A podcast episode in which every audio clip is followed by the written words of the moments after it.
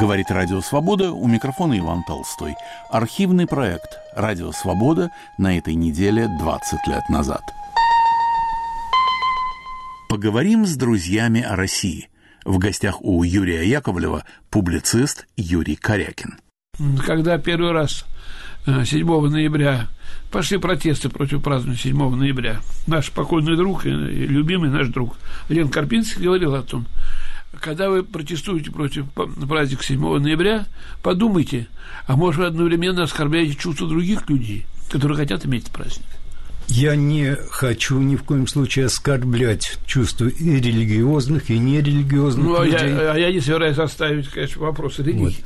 Вот. Речь идет о том, что мы не вдумаемся э, в самое простое, что только есть. Повторяю и не устану повторять – если человек, который еще взывает к культуре, говорит, что всякий боженька есть труположество, какая, какая художественная, какая эстетика, какая образность, э, какая, э, какая мерзость.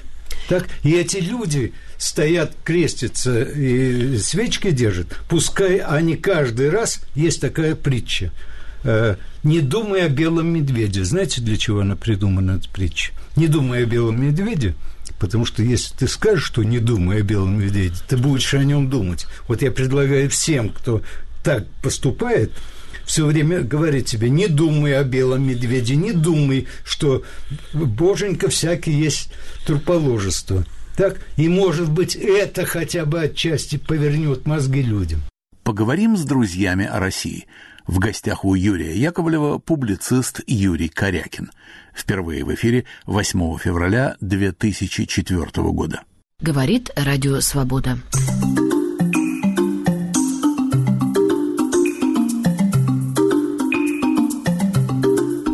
У микрофона в Москве Вероника Баде. В эфире «Радио Свобода» программа «Поговорим с друзьями о России». В московской студии автор-ведущий Егор Яковлев, и сегодня у него в гостях известный российский публицист и философ Юрий Корякин. Здравствуйте, Егор Владимирович, здравствуйте, Юрий Федорович. Здравствуйте, уважаемые слушатели. А сейчас коротко о нашем госте. Итак, Корякин Юрий Федорович. Родился 22 июля 1930 года в Перми. Окончил философский факультет МГУ и аспирантуру. Был на время исключен из аспирантуры, обнаружив, что его научный руководитель – стукач, сказавший ему в 1953 году «Выступил бы ты годом раньше, быть бы тебе лагерной пылью». Юрий Федорович работал в советской периодике. В 1968 году был исключен из КПСС за доклад о жизни и творчестве Андрея Платонова на юбилейном вечере в ЦДЛ автор одной из первых самоздатовских статей памяти Владимира Высоцкого. В 1989-92 годах народный депутат СССР один из основателей общества «Мемориал» и клуба «Московская трибуна». С 1992 по 1999 год член президентского совета Российской Федерации. Автор книг «Самообман Раскольникова», «Достоевский и канун 21 века» и в соавторстве с Евгением Племаком книги «Запретная мысль обретает свободу. 175 лет борьбы вокруг идейного наследия Радищева». Юрий Федорович Корякин женат, у него две дочери, четыре внука и две правнучки. Он считает главной своей профессией изучение творчества Гои и Достоевского, а отнюдь не политику, в которой он чувствовал себя как рыба на песке, а сейчас, наконец-то, с опозданием вернулся в свои воды. Вот что известно в числе прочего о нашем сегодняшнем госте Юрии Корякине. И на этом я передаю микрофон автору ведущему программы Егору Яковлеву. Спасибо, Вероника. Добрый день, Юра. Давно мы с тобой публично в двойном конференции не выступали. Спасибо, что нашел время, не пожалел воскресенье, приехал сегодня на, на свободу. Э, ну, наверное, нам придется начать, как и все сегодняшние передачи, с трагедии московской подземке. Э, нам без конца показывают, знаю, это нужно, фоторобот человека, подозреваемого во взрыве. Но никто не показывает нам фоторобот, его пока нет, того, кто совершит следующий взрыв. У всех из нас мысли это преследует. Мы все находимся под угрозой взрыва. Скажи мне, насколько велика эта угроза, насколько она, на твой взгляд, ставит людей в тяжелое положение, и кто за это отвечает? Отвечает тот, кто публичный на весь мир взял на себя ответственность, а именно наш президент, гарант, прежде всего он, а также, я думаю, каждый из нас. Ну, я не слышу, что он брал ответственность за взрыв. За все, что происходит. Ага. Вы знаете, у нас уже есть сообщение на пейджер. Вопрос Юрию Корякину. Каково ваше отношение к чеченским событиям и какой выход вы видите, пишет Елена. Вы знаете, мы, э, Елена, можно нас извинить, потому что мы идем к этому как раз разговору, мы будем от этого касаться. Потому что, в общем, правление Путина началось взрывами на Каширке. Заканчивается взрывом на Павелецкой. А, при этом президент, вот в том заявлении, которое ты упомянул, говорит, что они намерены вести переговоры с террористами. То есть это, видно, так сказать, ну, не входит в нравственные правила. Ты очень часто обращаешься к Достоевскому. Я взял у тебя цитату из Достоевского. А, Недостаточно определять нравственность верностью своими убеждениями. Недостаточно определять нравственность верностью своим убеждениям. Надо еще беспрерывно возбуждать себе вопрос, верно ли мои убеждения. Что ты по поводу убеждения, скажешь по поводу убеждения Владимира Владимировича, не вести никаких переговоров с теми, кого мы называем террористами? Я решил немножко переменить сценарий и начать э, с, не с ответов на вопросы, а с задач вопросов. Ничего себе. Вот. Мой главный вопрос, который меня мучает так. все последние годы, это вопрос следующий. Что вы скажете о стране, о государстве, о народе, в центре столицы которой стоит мавзолей человеку, которому принадлежит в своем роде гениальная в кавычках фраза. Всякий божеско, божеш, боженька есть труположество. Задумайтесь на секунду насчет эстетичности, образности, художественности э, цитаты. «Всякий боженька есть труположество». И вот ходят и Зюгановы, и не Зюгановы, ходят, молятся со свечками, а я им советую и батюшке сыпну, э, нашему сказать, и себе сказать, я иду к тому, кто сказал, всякий боженька есть труположество. Я утверждаю, немножко знаю историю атеизма, такого еще сказано не было за все время Антихриста – это подлинный, настоящий наш пока герб еще. Плюнуто было в лицо народу православному, русскому прежде всего. Всякий боженька есть труположество. Так, так вы, когда молитесь, там со свечками стоите, вы шепните, патриарху шепните, который, кстати, выступил против того, чтобы содержать там это остатки этого тела, без мозгов и без остальных внутренних органов, так, и, и тем не менее его не послушали, а у него не хватило характера э, настоять на своем, вакуумовского характера, тихоновского характера. Не хватило характера. Я это вижу, и мы все это видим. Вот что для меня символ – Второе. Я хочу, чтобы все россияне, все люди, которые меня сейчас слушают, еще и еще раз запомнили. На мавзолее написано Ленин. Нужно приписать цитату золотыми буквами. «Всякий боженька есть труположество».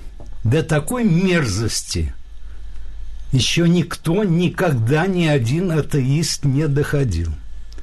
Я прошу вспомнить еще одну цитату, и тоже ее можно... Я против э, э, ликвидации мавзолея. это, это памятник навсегда должен остаться. Так, там нужно еще написать другую цитату, взять ее, скажем, газету «Правда». Вместо пролетарии всех стран соединяйтесь. Всякий, э, я цитирую дословно, всякий член партии должен быть агентом ЧК. Это дословная цитата. Так, это можно напечатать на Лубенке. В чем твой вопрос? Ну? А? Ты... Как вы к этому относитесь, мои ну, я соотечественники? точно, э, я отношусь к этому точно так же, э, как э, вместе с другими народными депутатами первого съезда народных депутатов СССР аплодировали тебе на этом первом съезде, когда ты выступил и предложил убрать с, с Красной площади и освободить мавзолей. Это было твое предложение. Оно было одно из первых. Раньше вроде где-то в печати Марк Захаров об этом писал. Но ты выступал на съезде. Значит, э, с тех пор прошло сколько? Лет 20? Почти уже, да. 15. Значит, все остается по-прежнему. И пап, я не мистик. Я, ну, я... Не, я не, я не э, агитирую ни за религию, ни против религии. Я э, считаю, что религия – это лона культуры всей, во всех э, странах и пяти континентах мира, так и без религии, религии лона культуры. Из религии возникла культура. И когда нам говорил он же, говорил о том, что нужно владеть э, культурой, помнишь, комсомольцам он всем говорил – а начал с того, что сначала подложил бомбу э, под э, э, храм Христа Спасителя, остальное только нажал кнопку, чтобы взорвать. Так, без религии не может быть нравственности. И Достоевский сказал, что нет Бога, все дозволено. И к вашему сведению, может быть, даже к вашему сведению людей, знающих больше, чем другие профессионально. Ведь в начале коммунистический манифест начинался с того, что основа всякой критики существующего строя – это ликвидация Бога. Что это означает? Внутреннее психологическое. Бога нет, все дозволено. Это значит освобождение себя от всех и всяких оков. Нравственных, я имею в виду. И еще последний вопрос. Э, мой вопрос последний. Так. Я долго над ним думал, десятилетиями даже. Так. Так. И сначала э, думал совершенно неправильно. Вот, и сейчас чуть-чуть дохожу до правильности. Я думал, почему Ленин так ненавидел Достоевского. И вдруг узнал, почему, и вдруг узнал, как он любил, сейчас это опубликовано, как он любил, обожал Нечаева. Он ненавидел беса Достоевского, потому что и разбил это зеркало, потому что увидел свой портрет, а Нечаева – любил, потому что увидел свой портрет и не разбил его. Ну, видите, в отношении любви к Нечаеву вопрос очень спорный, потому что... Он совершенно не спорный. Минуточку, если посмотришь 55 томов, ты ни одного упоминания о Нечаеве, в 55 томах Ленина, не найдешь.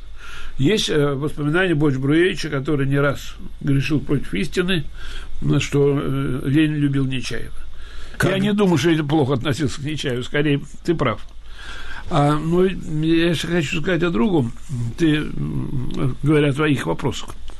А, насколько ты мне рассказывал, сейчас ты ведешь спецкурс о, о том, как... Ну, спецкурс, который посвящен теме а, механизм, механизм перемены убеждений что ты исследуешь, э, как э, меняются у людей убеждения. Да, поэтому... Есть за 20 лет, несмотря на то, что мы так горячо поддержали твое предложение на съезд народных депутатов, несмотря на то, что уже много раз это говорилось, это не происходит. Ну, не происходит этого. Наверное, надо думать о каких-то убеждениях э, людей, которые... Э, ведь вряд ли сказать, стоит один э, ген, генсек нынешний КПРФ и охраняет путь к мавзолею. Есть достаточно много людей, которые относится иначе. Я хочу просто напомнить, когда первый раз 7 э, ноября пошли протесты против празднования 7 ноября. Наш покойный друг, любимый наш друг Лен Карпинский говорил о том, когда вы протестуете против праздника 7 ноября, подумайте, а может вы одновременно оскорбляете чувства других людей, которые хотят иметь праздник. Я не хочу ни в коем случае оскорблять чувства и религиозных, и нерелигиозных ну, людей. Я, а я не собираюсь оставить, конечно, вопрос религии. Вот. Речь идет о том, что мы не вдумаемся э, в самое простое, что только есть. Повторяю и не устану повторять. Если человек, который еще взывает к культуре, говорит, что всякий боженька есть труположество, какая, какая художественная, какая эстетика, какая образность, э, какая, э, какая мерзость. Так? И эти люди стоят, крестятся и свечки держат, пускай они каждый раз, есть такая притча, э, не думай о белом медведе. Знаете, для чего она придумана, эта притча? Не думай о белом медведе, Потому что если ты скажешь, что не думай о белом медведе, ты будешь о нем думать. Вот я предлагаю всем, кто так поступает, все время говорить тебе, не думай о белом медведе, не думай, что боженька всякий есть труположество. Так? И, может быть, это хотя бы отчасти повернет мозги людям.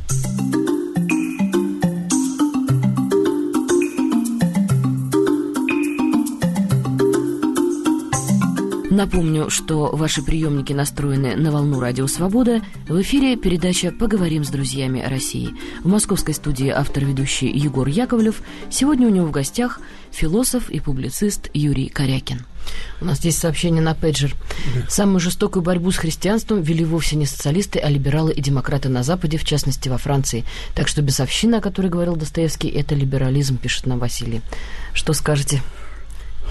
Скажу, что ни один француз до такой бескусицы, помимо всего прочего, насчет труположества э, не договорился. Я думаю, что мы перепрыгнули все Франции вместе взятые.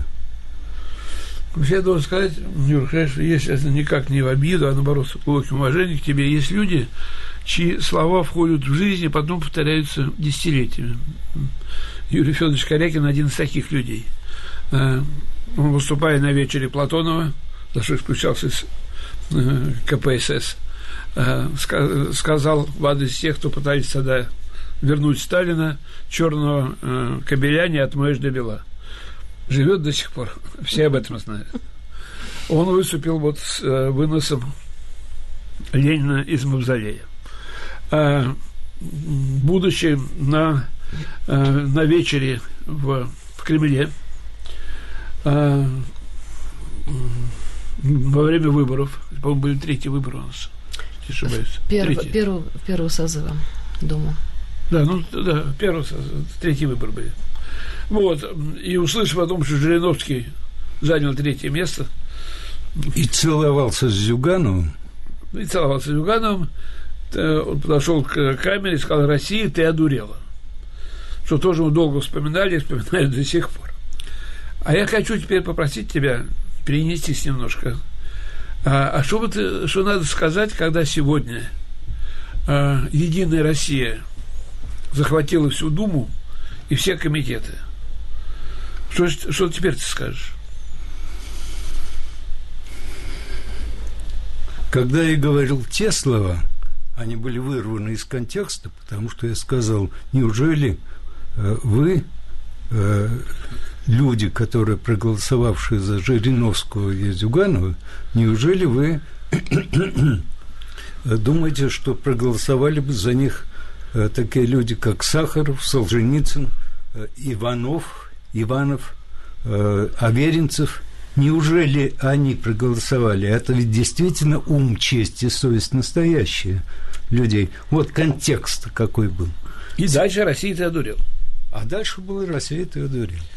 Так ну, сейчас... Видишь, запоминается самое острое. Ты запомнил труположество. Из, всех, из всех высказываний антирелигиозных Владимира Ильича, которых, так сказать, пруд пруди, ты запомнил труположество. Все запомнили Россию, ты одурел. А вот я хотел, чтобы запомнили все, что религия – это труположество. И это плюнуто России в рожу. Но теперь мне хочется... Это ты... плюнуто России православной в рожу. Юрий и Россия умылась и до сих пор умывается и ходит молиться туда. Юрий Федорович, у нас есть э, еще одно сообщение на пейджер. Э, Жукова Людмила Николаевна спрашивает, э, как вы относитесь к тому, что Владимир Владимирович Путин подсказал народу, кто совершил теракт? Ну, я не просто информирован, чисто просто не информирован. Так Егор Владимирович, вы как относитесь к этому? Ну, я считаю, что там мы, мы достаточно много сомнительных моментов в этом заявлении. А, видите, сегодня уже на вашей станции а, а, Митрофанов толковал, что Путин намекал на а, тех а, а, олигархов, которые сегодня прижаты к стенке, и что они начинают Э, что они могут совершать подобные теракты. Если президент дает возможность Митрофановым так толковать свои выступления, то его выступление для меня глубоко сомнительно. Для меня еще более глубже сомнительно, потому что он, э, гарант, не имеет права э, предварять, э, предварять ответ. Что он Бог, что ли? Он знает ответы на все вопросы. Он не знает, наверное, он, э, ну, кое в чем, разумеется, знает больше, чем мы, но он не знает ответа еще. Ну, видимо, мы же не очень ищем, честно говоря, ответ, ведь буквально через 10-15 минут э, после первого сообщения э, пошли разговоры о том, что это теракт, и что это э, с, с, на уровне, что это э, взорвал себя как он называется? Террорист Вахабит. А? Террор, ну, террорист Террорист, да, да. Да, да. Вот. Это ведь тоже это все пока все, пока не доказывают, все это на пальцах. Логически это складывается в это, но заявлять заранее, как бы сказать, раз ты приобщился э, к западной цивилизации, заранее выносить приговоры, даже гипотезы, э, человек не имеет права просто. Ну, у нас в этом пройден большой, большой путь, если еще нам далеко идти, сказать, э, к взрыву подземки. Вспомним всю историю с Юкосом в последнее время, сказать, она выносится, сказать, э, точно так же.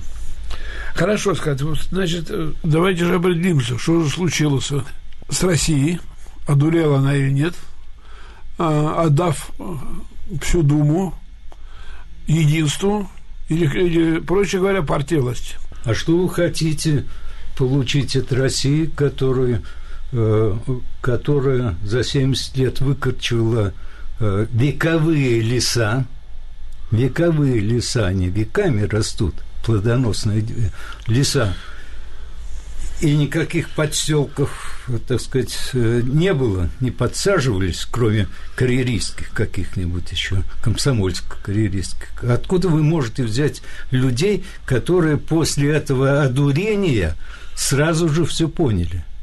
Не надо спешить. Не надо спешить, я вам могу раскрыть одну тайну. Однажды ко мне приехал один человек и сказал, зная уже мои предыдущие слова насчет Ленина, что э, ты особым э, образом приглашен на вынос Ленина из э, мавзолея ночью. Я сказал, что вы делаете? Что? Это был момент лет восемь назад. Что вы делаете? Простите, Вы просто господа... взорвете народ. Зачем это делать? На волнах Радио Свобода вы слушаете программу «Поговорим с друзьями России». В московской студии автор-ведущий Егор Яковлев. Сегодня у него в гостях известный российский публицист и философ Юрий Корякин. А сейчас мы ненадолго прервемся, чтобы послушать краткую сводку новостей.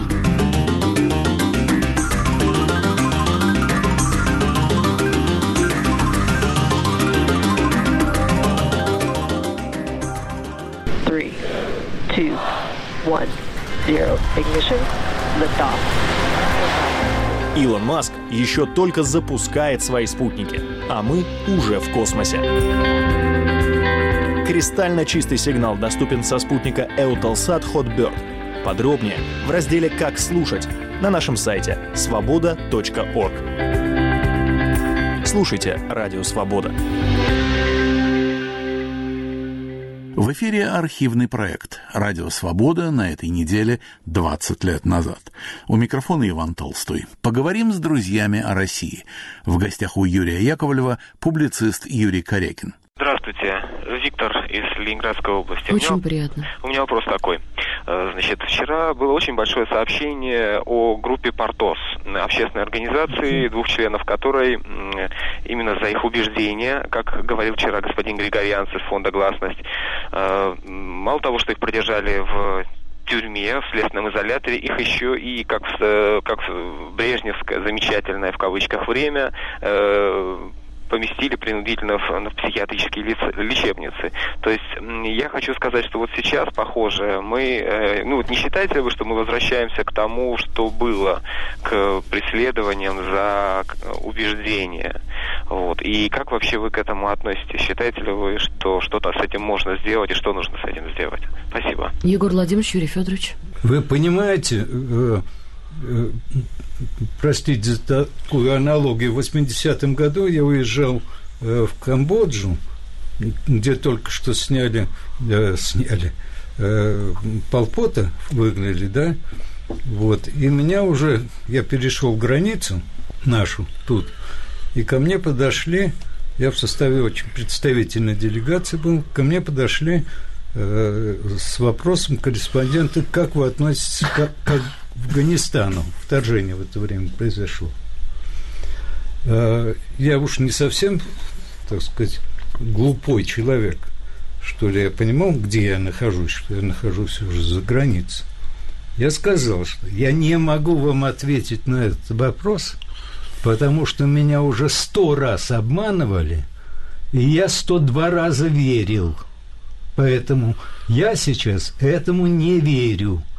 Поэтому ответа конкретного, такого или нет, что там было, как было, подделано было, не подделано, кто эти люди, конкретные люди. Видел я их, я видел вчера эту передачу этих девочек. Э, если они прибегали к этим, это должно быть доказано, методом, их самих нужно пороть. И, кстати говоря, э, чтобы не упустить мысль, Э, она вроде бы ни к селу, ни к городу, я вдруг придумал высшую меру наказания э, Зюганову и э, э, Жириновскому. Я думал, думал и наконец придумал. Знаете, какую? Какую? Очень просто. Дать им царские палаты, так, посадить на два года туда, снабжать всем, чем хотят, так, и чтобы один читал свои сто томов, которые он якобы написал, вот с утра до вечера читал свои сто томов. И второй, они же доктора еще философских наук, это же уму непостижимо, так? И второй читал свои 20 томов. После этого мы бы получили бы изумительный эксперимент научный превращение якобы ярых коммунистов или там анти в, в обратное. Они бы, аж, они бы обалдели, ошалели от самих себя. Поговорим с друзьями о России. В гостях у Юрия Яковлева публицист Юрий Корякин. Впервые в эфире 8 февраля 2004 года. Говорит Радио Свобода.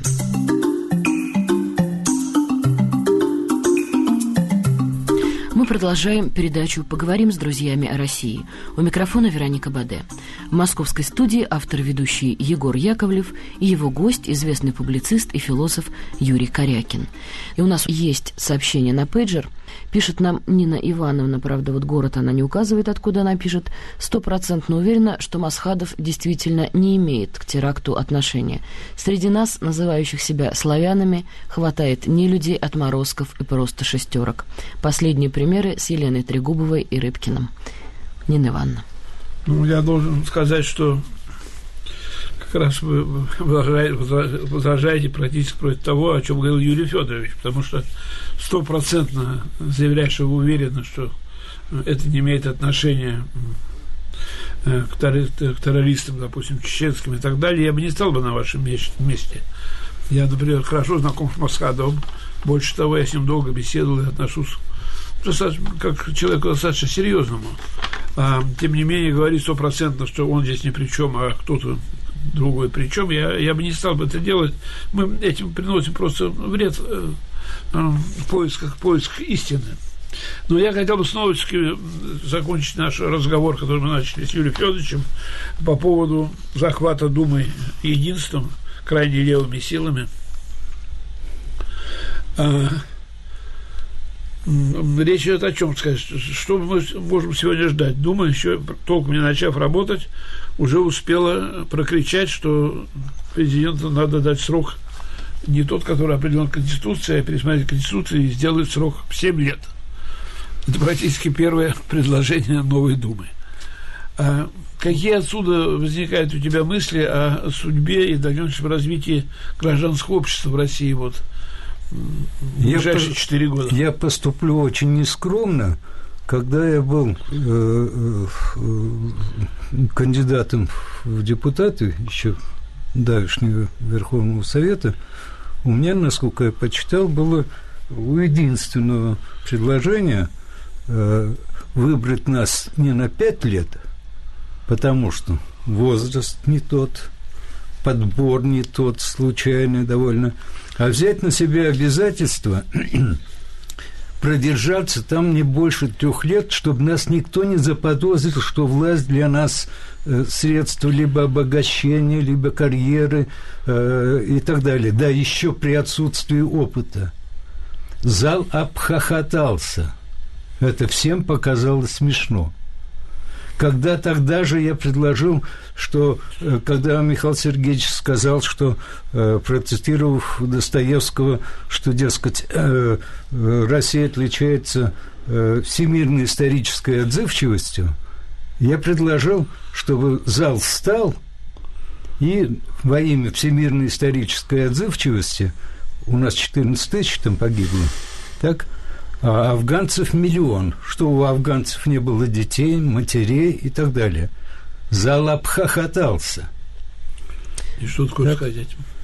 Я хочу сказать этим, что новый э, Верховный Совет, или как он там называется, ну, новый, да, он занят не делами народа, не делами главными, он не понимает, э, он не понимает того, что мы вообще все не туда летим. И Россия, и мир, все не туда летим. У нас, извините, у нас есть звонок слушателя. Здравствуйте, представьтесь, пожалуйста, вы в эфире. Здравствуйте. Ирина, Москва. Очень приятно. Прошу 30 секунд. Меня не перебивайте. Вот, господа, вы сейчас говорите все об одном и том же, о перезахоронении Ленина – ну, я с вами согласна, он должен быть предан земле. Но зачем муссировать эту тему? Ведь дело в том, что вот такие, как Егор Владимирович Яковлев, они же нас обучали любить Ленина, понимаете? И есть действительно люди, для которых это будет трагедия. Прошу, прошу вас, господа.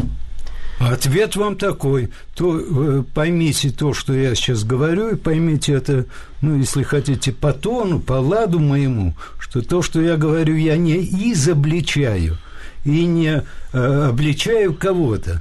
Поймите мой э, говор как, э, как признание моего соучастия в тех э, вещах, э, не физического, но пускай платонического – и поймите это как покаяние мое. Понимаете? И без этого покаяния, я не мистически в этом убежден, без покаяния, без убрания главного, э, как его там, э, э, э, этого атеист, это звучит гордо еще, можно так сказать, по, по, по Горькому, так? Но чтобы брякнуть такое, чудовищное, что боженька есть труположество, то есть культура труположества, он же что, он не, он не отдавал себе отчета в этом деле. Поэтому я не увожу вас от этого, э, не, не, не ухожу от ответа, а наоборот прихожу. Мы не туда летим. Я убежден, и, может быть, это самое главное мое убеждение. Ни черта ни у кого не получится, пока мы не поймем, что человечество впервые стало смертным, всецело смертным. И всецело объединенным оно не спасется. У нас есть Я еще хочу- один звонок в я студию. Хочу ответить даме, которая обращалась к Юрию Федоровичу. Понимаете, у, у каждого болит свое. Вот, э, вы говорите, что для, для кого-то вынос э, тела, изменение, так сказать, память Ленину вызовет боль. Ну, у Юрия Федоровича болит другое, свое. Он, наоборот, сказать, э, не может пережить до сих пор, что э, Ленин пользуется определенным, так сказать, ну, пиететом или как хотите. Поэтому здесь э, каждый говорит, как думает, и, и то, что у него, то, что у него болит. Пожалуйста. Итак, у нас еще один звонок. Здравствуйте, мы вас слушаем. Алло, Да-да. Я хотела бы сказать товарищу Корякину, что в центре Парижа покойники знаменитые лежат выше уровня земли, а в Италии мумии выставляются на всеобщее обозрение. И все это, в конце концов, ерунда. А дело в том, что этот покойник обладал властью, конечно, не такой, какой Путин, э, но достаточно большой. А когда говорят, э, что вот э, нужно за- заняться вот какой-то вот ерундой, э, мне абсолютно не, не говорят, вы никак, никто не говорите, а кто будет это делать? И вообще у меня такое впечатление, что все приглашенные на радио «Свобода» в последние годы приглашаются только для того, чтобы сказать, что наш народ дерьмо, что Вы очень Так любезно вы, кра- вы крайне, крайне ошибаетесь. Я вам дам одну справку. Я вот подсчитал, что у Пушкина э, патриотизм, слово, употребляется, э, у него гигантский словник, шесть раз. А у какой-нибудь газеты э, «Завтра» или там еще какой-то тысячи раз. Не от этого зависит. Речь зависит, речь идет как раз о боли, совсем не об изобличении. Нельзя э, богохульца ставить в центре страны великой. Э, богохульца, который, повторяю, наплевал народу православному в глаза, истребил девять десятых его святынь. Вот о чем я говорю. Снова слушатель у нас на линии. Здравствуйте, пожалуйста, представьтесь вы в эфире. Здравствуйте. Вячеслав Васильев. Очень приятно, мы вас Вы слушаем. знаете, я хотел ответить на вопросы, которые Юрий Федорович задал слушателям. Вот по первому вопросу я для, для себя давно вывел, что пока Ленин лежит в мавзолее, то мы, значит, все, в общем, в итоге, ну, ничего не поняли, что с нами произошло, какие объективные там природные законы были нарушены. И поэтому никакого движения вперед-то и не будет. То есть пока лежит, ну так и будет все. Вот. Ничего не поняли люди. Вот. А второе, вот насчет того, что нравственность так вытекает из веры, так. Ну вот я, допустим, сколько не пытался, не могу поверить, что я умру, меня воскресит кто-то. Я распадусь на фосфор, кальций и так далее. Но это не значит, что я хуже человека, который во что-то верит. Я действую по нормам морали и права, и нисколько я его не хуже и ничего. Понимаете, Юрий Федорович? А вот знаете, я с вами внутренне совершенно согласен. У нас тут спора я нравственного, умственного никакого не вижу. Мы с вами очень э, хорошо э, поговорили бы об этом и уточнили бы наши позиции. Я с вами согласен.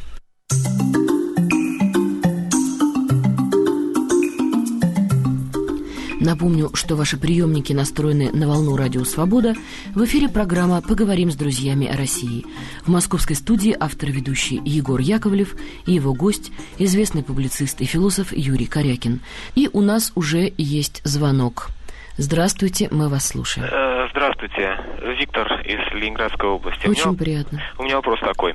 Э, Значит, вчера было очень большое сообщение о группе «Портос», общественной организации, двух членов которой именно за их убеждения, как говорил вчера господин Григорьянц из фонда «Гласность», э, мало того, что их продержали в тюрьме, в следственном изоляторе, их еще и, как в, как в брежневское замечательное в кавычках время, э, поместили принудительно в, в психиатрические лечебницы.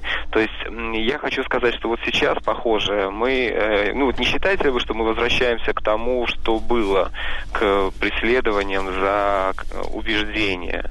Вот. И как вообще вы к этому относитесь? Считаете ли вы, что что-то с этим можно сделать и что нужно с этим сделать? Спасибо. Егор Владимирович, Юрий Федорович. Вы понимаете, э, э,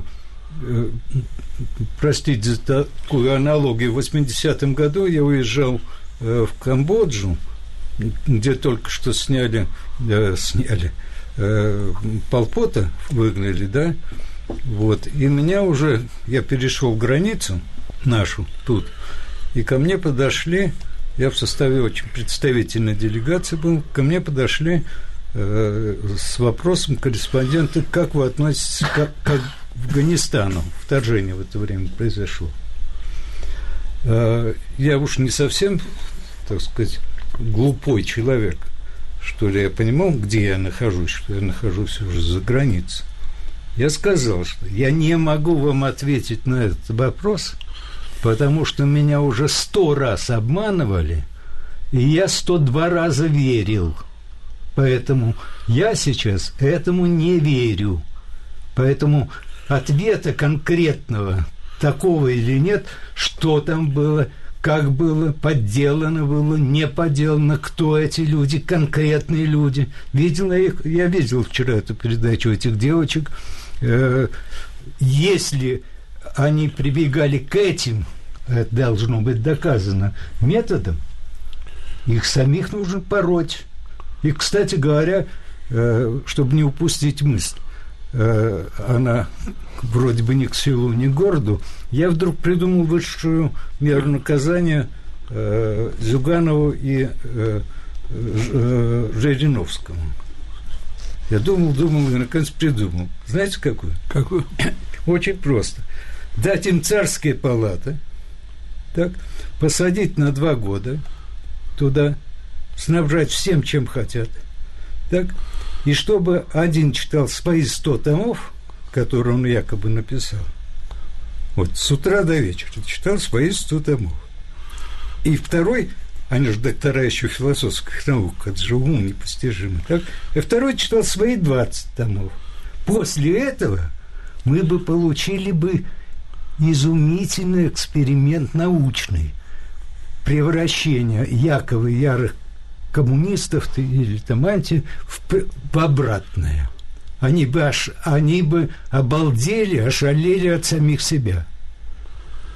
Ну, видишь, мы, правда, были в Виссарских палат, но 70 лет читали одно и то же. И обалдели. Я, я, я, я не обалдел, я как раз об этом хочу с тобой поговорить, потому что ты сейчас сказал, что многие вещи, которые происходят, в том числе вот то, что единство захватило Думу и все комитеты, ну, левые, практически крайне левые силы. А ты говоришь, а что может быть другое, когда столько народа выкашено, выбито, погибло в силу диктатуры, скажем, ну, конечно, откуда... Компартии, минуточку, а... минуточку. А откуда, скажем, на первом съезде депутатов, то, что у меня осталось в памяти, появилось такое невероятное количество талантливых людей. Я совершенно не, когда я пришел в этот зал, я, что я ожидал сказать блистательное выступление, первое блистательное выступление Собчака.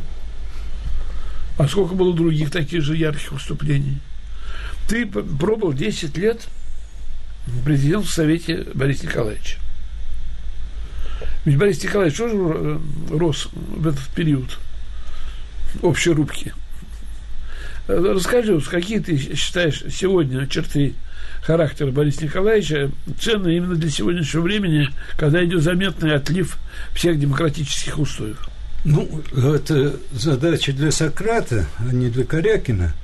Но я думаю, пускай на меня Борис Николаевич не обидится, э, я повторяюсь, потому что меня, мне задавали этот вопрос как-то в Испании, я сказал, я действительно сидел с ним 10 лет почти рядышком, так, за эти 10 лет я сумел сделать, знаешь сколько? Два-три просто хороших маленьких дела.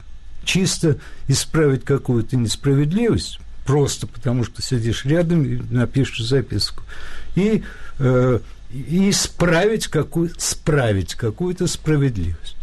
Все остальное гасло, но ну, есть такое не слишком эстетическое понятие, понимаешь, э, такой чугунной бабы. Чугунная баба на корабле, который мотает влево, вправо, мотает э, то в фашизм, то в нацизм, то в коммунизм, то еще черты куда, так?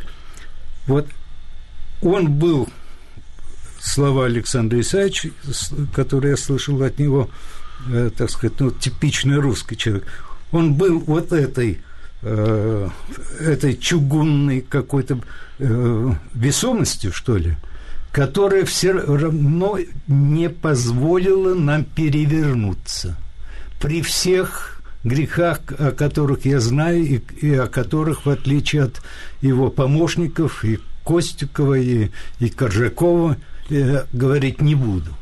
Но это фигура, да, еще хотел один, э, одну вещь, э, ты мне напомнил. Мы стояли, это было еще самое начало перестройки. Мы стояли на грузовике, и как бы все равные. Андрей Дмитриевич Сахаров. на митинге? Да, в Лужниках. Сахаров, Адамович, Юра Афанасьев, Борис Николаевич и все прочее. Я подошел к Борису Николаевичу, впервые публикую эту государственную тайну, так, а народ 1100 кричал, уже тогда кричал э, Горбачев президент. Я подошел к Борису Николаевичу, я говорю, Борис Горбачева президент? Горбачева. Еще май был. Май 89 -го. Я говорю, Борис Николаевич, а, а если вы стали генсеком, вот вы бы смогли, ну, я что-то сказал не совсем эстетическое, заварить кашу, так, имея в виду, ведь приписали э, Горбачеву фразу «новое мышление». К вашему сведению, кто не знает, это фраза Эйнштейна и Рассела. Это фраза гениев XX века. Так, это был повтор просто и попытка ее притворения. Нужно было видеть искренность, э, которой способен был Борис Николаевич. Он сказал примерно так – да помилуйте, ни за что. Это мне бы в голову не пришло. Я констатирую, потому что я тут же рядом со мной стояли э, Андрей Дмитриевич и э, э, покойный Олесь. Так, тогда я задал второй вопрос. А, а вот площадь кричит Ельцин в президенты. Он потупил очи и сказал – ну, это как народ захочет. Да, это очень похоже, Борис Николаевич. Давайте послушаем еще э, звонок слушателя. Здравствуйте. Анатолий из Москвы. Очень приятно. Я хотел бы спросить у товарища Философа, знает ли он, что древние говорили так, о мертвых либо хорошо, либо ничего. И все. Цезарь, когда победил своих противников, он не разрушил ни одного памятника – ни одной статуи. Зачем вы трогаете без конца Ленина и Мавзолей? Я вам отвечу. Оттуда же. Поставьте, пожалуйста, памятник Гиммлеру. И Берия. Все ясно. Еще один звонок. Здравствуйте, вы в эфире, пожалуйста, представьтесь. Добрый день. Добрый день. Мое имя Павел. Привите, Юрий Федорович, мои глубокие уважения – но я все-таки как-то вот так не получается с вами почему-то не согласен, к сожалению. Я вы сказали, вот народ православный, но ведь как может быть народ православный, крепостной православным? Вот в каком чувстве рождается э, крепостной, от крепостных же, в каком чувстве к Богу он рождается? Как он чувствует Бога? Как чувствует Бога человек, который им владеет? Как чувствует Бога человек, который владеет ими всеми и говорит им всем «ты». И в этом, поэтому, вот и оказывается, то на Красной площади помещение, вот это здание, в котором лежит труп, и который является собой труположество, и который является боженьку собой. И, от, и второй там был, и второго вытащили, и вместе с тем потом был, и, и были иные генсеки. И вот теперь Зюганов со свечкой ходит, тоже труположество. И наш президент осеняет себя крестным знаменем. Это тоже некая странность. Я бы назвал ее тем же. А скажите, а когда Александр Сергеевич выходил на дуэли, это не было этим же? Вопрос, вопрос глубочайший. я вам скажу, что э, есть такое слово, э, которое заменяет нам э, слово Бог. Так? Слово это совесть. Вот в народе, да в любом народе, в любом человеке совесть живет. Она иногда называется Богом, тем или иным, это совершенно не важно вот эта совесть, это прирожденность, врожденность э, в братство людей, все мы же все-таки братья, она живет, и она дает себя все-таки знать, понимаете? Еще один звонок у нас есть. Здравствуйте, мы вас слушаем. Здравствуйте. Э, я бы хотел задать вот какой вопрос. Меня зовут Александр, я из Ленинграда. Как относится господин Корякин и э, Егор Владимирович вот к нашему современному как бы я выразился, патологическому клерикализму. Постоянная демонстрация в средствах массовой информации священнослужителей и прочего. Я бы посмел сказать так. Я не, не э, сказал бы словами моего друга. Я, я не дорос до э, чистой веры в Бога. Я слишком грешен. Поэтому я и сказал, что я это пока, пойму, прошу понять, что это покаяние э, и чуточку искупления. Так, но э, совесть рождается только при, при встрече со смертью. Вот, пожалуйста, тихо подумайте об этом. Без смерти – без встречи со смертью не было бы нравственности. Отмените смерть, так, и, и будет, и люди взмолятся о том, чтобы им дали смерть, потому что они бы насовершали такого, чего еще и до сих пор не, не насовершали. Вот поэтому э, неважно, Э, неважно знание текстов Евангелия. Россия была безграмотна до XVIII века абсолютно. А в Бога верила. Это называлось так или иначе, или а вот эта совесть врожденная, не исследованная еще даже научно, но исследованная гениально художественная. Искусство э, давным-давно опередило науку в этом смысле. Егор Владимирович, заключительное ваше слово, у нас две минуты. Все на все. Ну, разговаривать с Корякиным и не спросить, как он сегодня относится к Достоевскому и чем он для него дорог сегодня, это просто провести зря время. Юрий Федорович, только очень коротко я вас. Очень коротко. Вот есть фраза, есть фраза, что Достоевский наш современник. Любит повторять эту фразу. Это одна из самых э, самообманных фраз – нам расти, расти, расти и до, э, до Достоевского. Никакой Достоевский не наш современник. Никакой. Также, что вы скажете, что Христос наш современник, что ли, сотворяя такие вещи? Ну что ж, исчерпывающий ответ. По-моему, да. Мне хочется еще э, на прощание привести одно, два сообщения с нашего пейджера. К вопросу о совести. Добрый день, мне 70 лет, мы коренные москвичи. Ни я, ни мои дети, ни внуки никогда не были в этом могильнике. Понятно, что имеется в виду. И даже такого желания не возникало. Вопросов у детей и внуков тоже, соответственно, не было. Так что наша совесть чиста в этом смысле. Татьяна Васильевна. И второе сообщение, которое мне очень понравилось. «Господа, любите людей», пишет наша слушательница по имени Инна. И, видимо, в этом ей видится выход из многих и многих сложнейших ситуаций современности.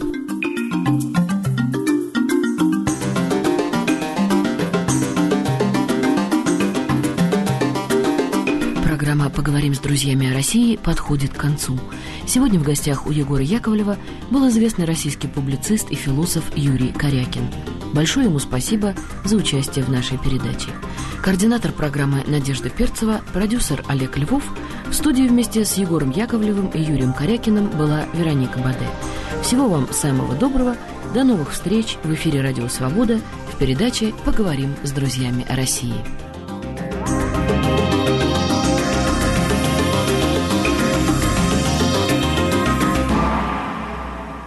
Радио «Свобода» на этой неделе 20 лет назад. Над архивным проектом работает редактор Иван Толстой.